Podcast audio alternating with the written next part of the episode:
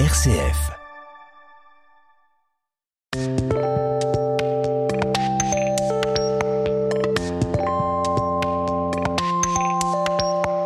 Jean-Paul Deluche, bonjour. Bonjour Vincent, bonjour à tous. Nouvelle chronique philosophique en votre compagnie cette semaine et nous allons parler de l'apprenti sorcier. Mais attention, ça n'est pas Harry Potter.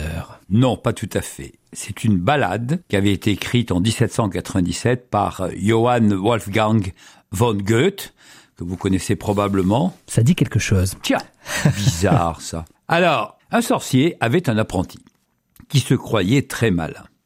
Un jour que son maître était parti en ville et lui avait demandé de nettoyer le sol à grande eau, cet apprenti se jugea fort capable lui aussi de jouer avec les maléfices qu'il avait entendus de la bouche de son maître.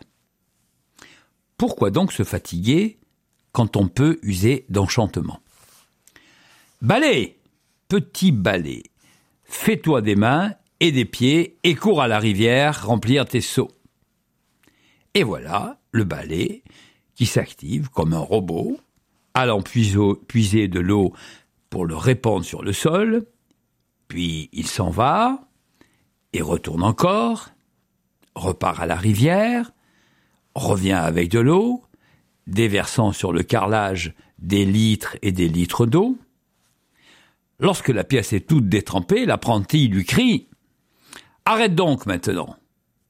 Mais mais un balai magique n'obéit qu'aux formules magiques, que l'apprenti a oublié bien sûr. Aussi, le balai continue-t-il son manège et inonde, inonde la maison. Le pauvre garçon essaie de lui barrer la route, mais ce balai est diabolique. Il le renverse et l'inonde à son tour.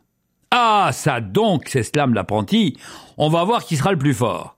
Il s'empare d'une hache et fond en mille morceaux ce balai infernal. Hélas, de chaque petit morceau sort un nouveau démon, qui court à la rivière, emplir des seaux. Voilà la maison tout entière inondée, et l'apprenti bien près de se noyer. Au secours, hurle-t-il. Oh mon maître, aidez-moi. Comme par enchantement, je vous rappelle qu'on est dans un milieu de sorciers.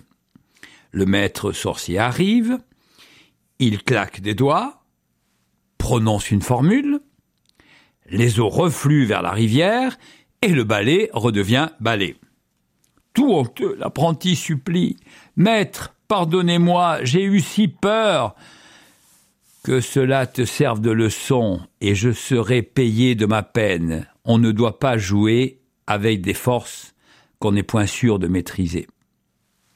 Ce conte, cette histoire, a eu tant de succès qu'elle a même donné lieu à une expression, jouer à l'apprenti sorcier, que tout le monde connaît. Une expression qui est souvent utilisée pour critiquer les scientifiques, accusés d'être des apprentis sorciers qui mettraient, par leurs recherches parfois hasardeuses, l'humanité en danger. Et il est vrai qu'ils ne peuvent souvent pas prévoir les conséquences de certains de leurs travaux. Les OGM, que vous connaissez tous, des organismes génétiquement modifiés, fission et fusion nucléaire, pourtant l'homme a toujours avancé dans la connaissance par tâtonnement.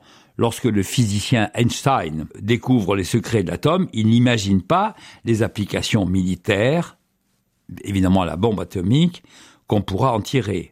Doit-on pour autant limiter les recherches des scientifiques? Comment la société pourrait-elle contrôler et jouer les garde-fous? C'est sur ces petites interrogations que euh, je vais vous laisser de nouveau réfléchir, réfléchir, réfléchir, et je vous souhaite une très belle journée. Merci beaucoup Jean-Paul Deluche. Avec plaisir.